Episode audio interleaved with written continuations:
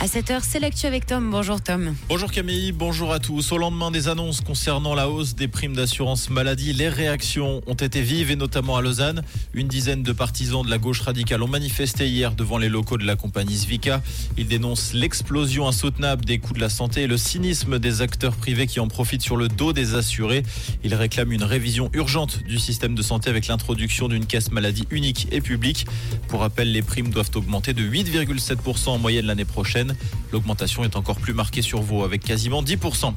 Mieux lutter contre les soupçons et les cas d'abus sexuels sur les enfants, c'est la mission que se sont fixées plusieurs femmes parlementaires de six partis.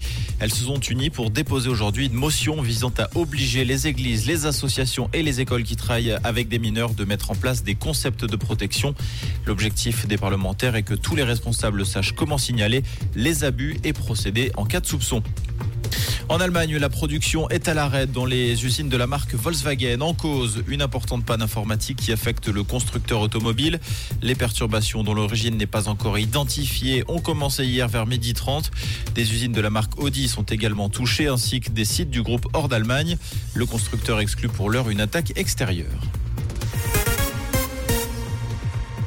Le comédien français Pierre Arditi a été hospitalisé hier soir après avoir fait un malaise sur scène. Selon ses proches, il est conscient, ses jours ne sont pas en danger.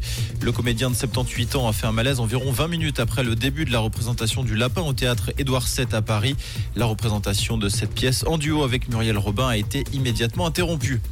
Une puissante explosion a retenti cette nuit près de l'aéroport de Tashkent, la capitale de l'Ouzbékistan. D'après les premières informations, il s'agirait d'un incendie qui s'est déclaré dans un entrepôt douanier.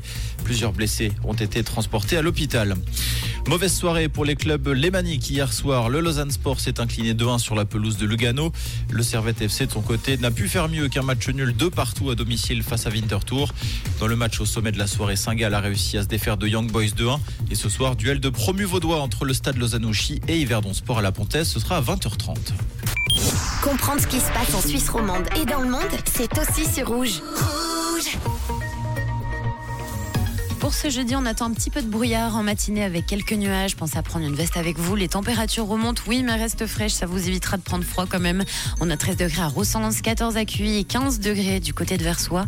Avec un ciel plus dégagé cet après-midi des maximales de saison jusqu'à 25 degrés annoncés pour aujourd'hui. Un très bon jeudi, la team.